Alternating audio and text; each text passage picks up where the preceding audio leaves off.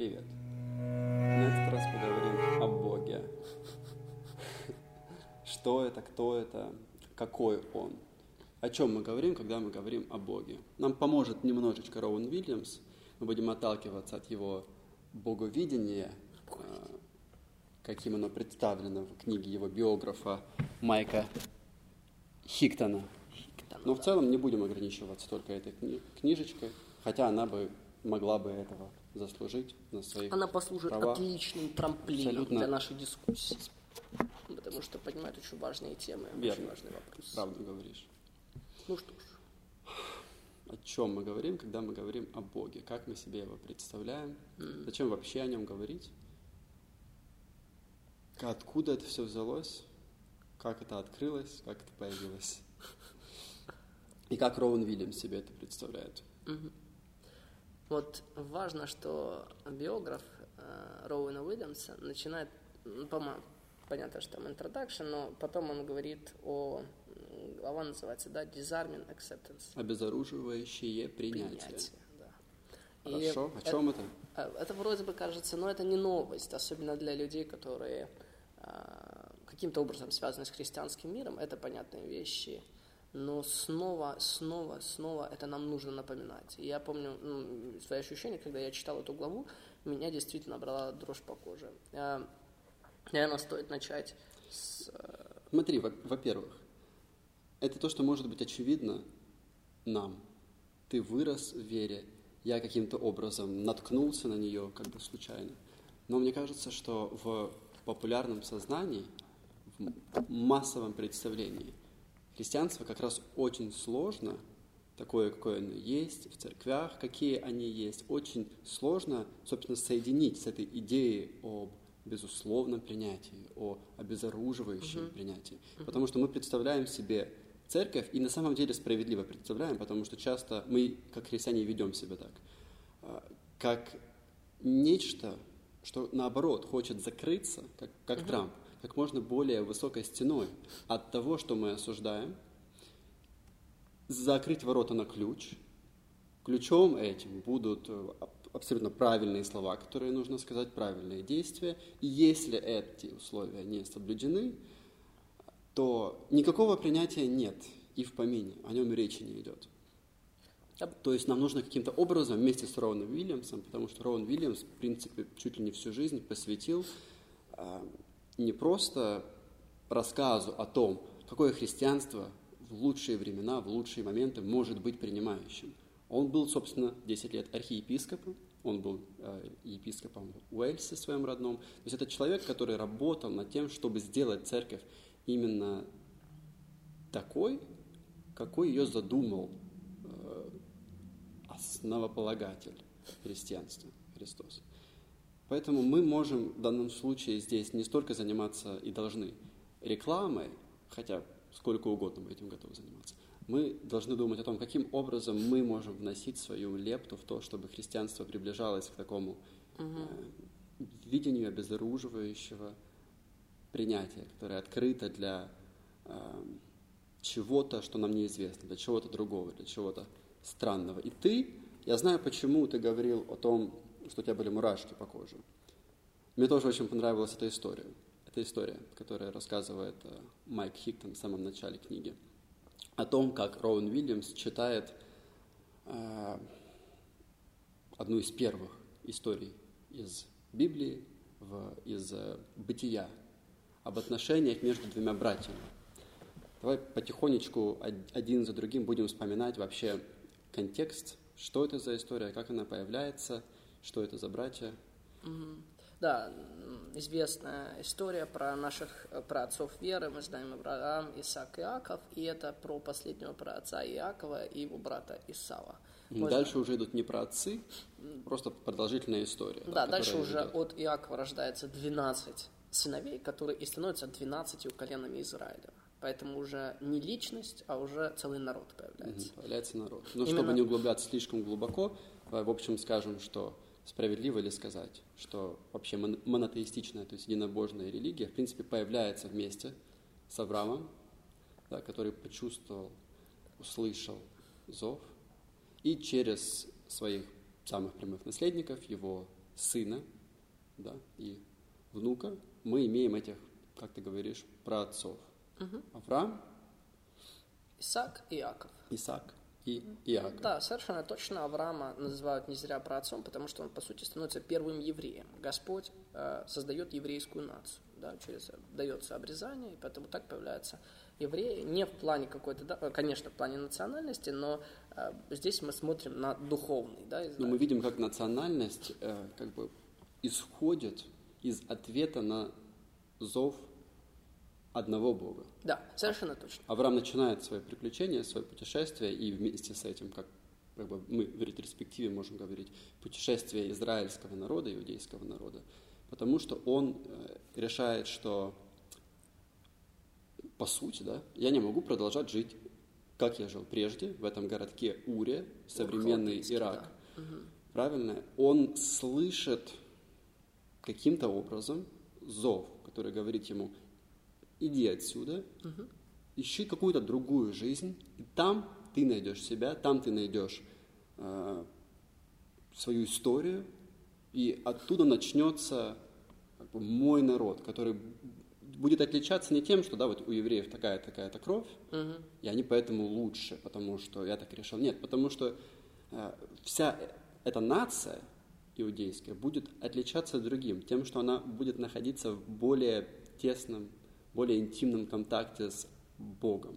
То есть они, они будут прислушиваться к Нему в большей степени, чем они будут прислушиваться к каким-то своим сиюминутным интересам. И эти отношения, эти более глубокие отношения еврейского народа с Богом можно будет видеть на протяжении всей истории евреев, вплоть до, в принципе, сегодняшнего дня. Да, кое-что изменилось, кое-что важное случилось в этом нулевом или 33-м году нашей эры, и, евре... и это сообщество, я пообещал, что я не буду углубляться, но, по-моему, мы углубились, как всегда, но последнее, да, это сообщество глубоких отношений с Богом из-за Христа стало определяться не принадлежностью, во всяком случае для христиан, к иудейскому народу, именно как народности, а скорее определенным способом молитвы, определенным способом признанием того, что действие Бога в этом мире открылось нам наиболее э, полноценно в жизни человека, который умер на кресте для своих друзей и вообще для всех. Таким образом, все начинается с Авраама. У него есть э, наследник, и у него есть внук. Но внук, который рождается, Иаков, не должен был становиться, собственно говоря, каким-то праотцом и наследником, потому что он родился Вторым. Он родился вторым. Он не был первородным. А вы знаете, что наследство, например, делилось таким образом, что две трети всего наследства уходило первенцу, и одна треть делилась э, со всеми остальными сыновьями. И первенец получал благословение. И эта идея семени, э, ведь в чем, да, вот поскольку мы уже так начали немножко сдалека с Авраама, в чем э, сила евреев? Ведь сила евреев не в их национальности, не в их особенных каких-то культурных кодах, а в том, что они находились в этих отношениях с Богом. И поэтому сейчас, как христиане себя называют, они называют себя новым Израилем. Потому что э, после прихода Христа эти границы, они уже не ограничены одним народом, одной народностью, они многонациональны. В общем, возвращаясь к Аврааму. Авраам, э, Бог является Аврааму в э, Уре Халдейском и говорит, выйди из него. И стоит э, сказать пару слов здесь, потому что Ур Халдейский на то время это самый лучший мегаполис, который только может быть. Э, Современные археологи, историки говорят, что там была канализация.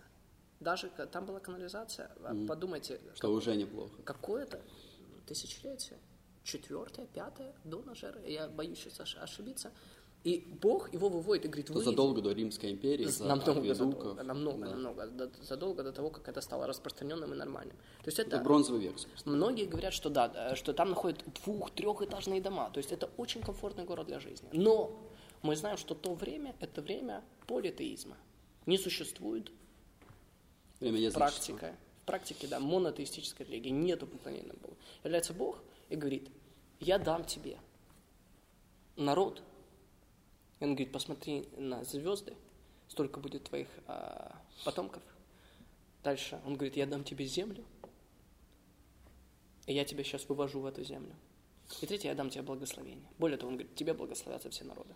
И вот эта идея семени, потому что народ же должен произойти из семени, она прослеживается и в истории Авраама, и в истории Исаака, и в истории Иакова. Итак, Авраам ждет семени, но в возрасте 100 лет у него рождается один сын. 90-летняя его жена рожает. Там очень там эта история драма, просто как э, рождается один сын, ждут этого семени. Дальше у его сына нет детей, нет детей. Тоже рождается один сын. И, э, и рождается, нету долго сыновей, и рождается два сына. Рождается Исав первым, рождается Иаков. И уже интересная история в их рождении. Иаков, который рождается вторым, держится за ножку первого, кто рождается. То есть он уже держит, э, как бы, он как бы все хочет держать под контролем со своего рождения. Поэтому Иаков, да, его называют. И потом Бог ему дает имя Израиль, да, переименовывая его, что значит борющийся с Богом. И это, собственно, отражает характер Иакова. Он любимец мам, мам, маминкин, да, маминкин сынок. А, и поэтому мама все пытается сделать для него получше. И когда а, Исаак уже старый, уже не видит, он должен передать благословение сыновьям а, хитростью, вместе с а, заговором, вместе со своей мамой, он получает благословение. Происходит какой-то невероятный конфликт. Мы понимаем, что Иакова, э, Исаака обманули, Исав э, полностью растерян – и он хочет убить своего сына, э, своего брата. Поэтому Иаков бежит к брату своей матери, к своему дяде Лавану. Ну, давай посмотрим чуть-чуть подробнее, потому что сама эта история того, как младший брат как бы водит за нос, оставляет в дураках старшего брата. Как эта история происходит? По сути, Иаков притворяется своим старшим братом, потому что старший брат более волосатый. Угу. По-моему, Яков находит э, какую-то шкуру, шкуру, какую-то да. шкуру и подходит в момент, когда отец хотел давать благословение к отцу, тем временем, э, поманив, если я не ошибаюсь, Исава, своего старшего брата, похлебкой. Да, Исав вернулся из э, какой-то охоты в очередной раз, очень хотел есть. И здесь мы видим а, это противопоставление. Мы потом обязательно будем говорить о взрослении, о стадиях взросления. И здесь мы можем увидеть первый такой отблеск этой идеи разницы между Иаковом и Исавом, его старшим братом. Исав представляется нам как очень мужественный, очень сильный, да, с э, таким богатым, э, волосяным покровом, Тестостерон, охот, высоким уровнем тестостерона. С высоким уровнем э, такой животной силы, если uh-huh. тебе угодно. В то время как Иаков изначально представля... представляется нам как идеальный представитель бронзового века. Да, такой, хотя он и рождается в лоне Авраама, если тебе угодно, в евра... еврейском, внутри еврейс... еврейского народа, он, по сути, представляет собой удивительно идеального представителя языческих ценностей, потому что он умеет э, хорошо преподносить себя в обществе, uh-huh. он умеет пользоваться хитростью, он коварен, он контролирует ситуацию, он, когда нужно, использует какой-то инструмент, он договаривается, uh-huh. он манипулирует, он до мозга костей манипулятор, как ты уже пытался сказать, он когда он только рождался, держал своего старшего брата за пятку, потому что не хотел, видимо, особо его отпускать. Да? Он держал все под контролем. Этот кулак, он не хотел разжиматься. И Иаков действительно представляет из себя такого совершенного человека бронзового века. Он манит похлебкой, вкусной, по-моему, чечевичной кашей да, да, своего старшего брата, и поэтому в тот момент, когда нужно получать благословение от отца, там, где нужно быть, оказывается Иаков, угу. который станет Израилем, а не его старший э, животный брат. Потому что, ну, естественно, человека с не особо э, укращенными животными инстинктами, страстями, такому человеку сложно удержаться, чтобы не съесть вкусное мороженое, правильно?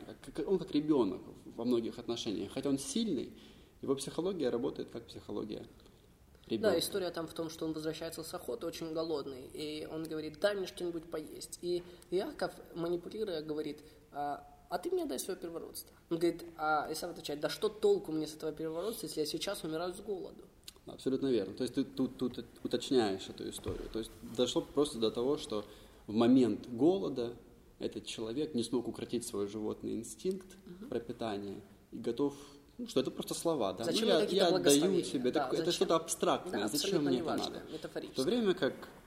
Сейчас, здесь, поесть, э, да, я умираю, верно. жизнь. В то время как Иаков как раз-таки э, мыслит абстрактно, он хочет получить это право э, первенца, и он его получает, он приходит в этой шкуре к отцу и получает благословение. И тут я тоже хочу сделать ремарку, такой флажок – обрати внимание на то, как для евреев, ведь все прекрасно знали, кто родился первым, да. правильно?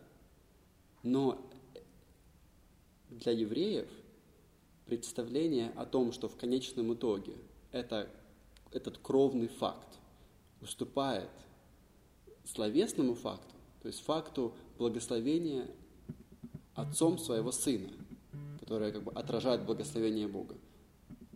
То есть для еврея этот этот момент так кровный аспект уступает да. моменту абстрактно благословительному. Угу. То есть угу. а благословение буквально значит произнесение определенных слов. То есть это нация, которая очень серьезно относится к сказанному, к произнесенному. Да, и это вот то, что ты заметил, очень важно, что через благословение Отца является благословение Божье.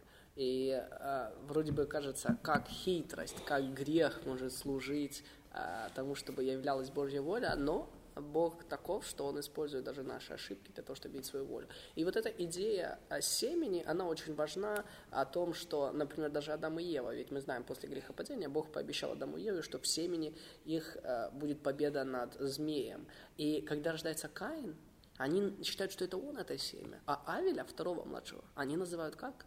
Буквально ничто, пар, выходящий изо рта. Он ничего не значит. А зачем он родился? Зачем там второй? Нас уже есть семя. Но в конце концов мы видим, как Господь переворачивает это. И здесь снова и снова и снова.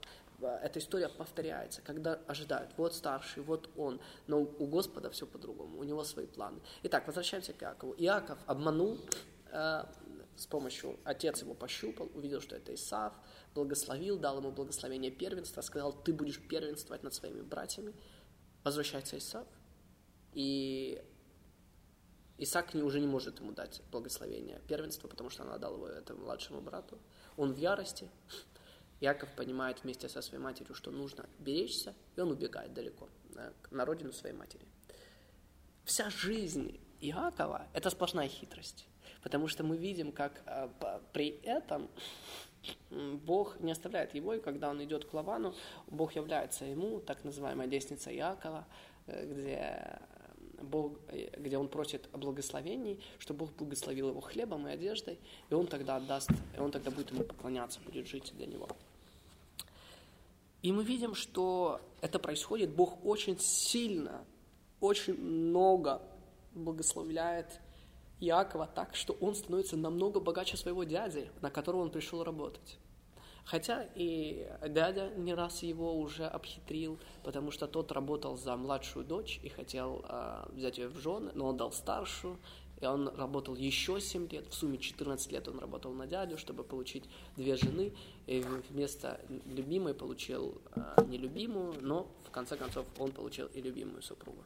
И вот он возвращается обратно, и до него доходит весть.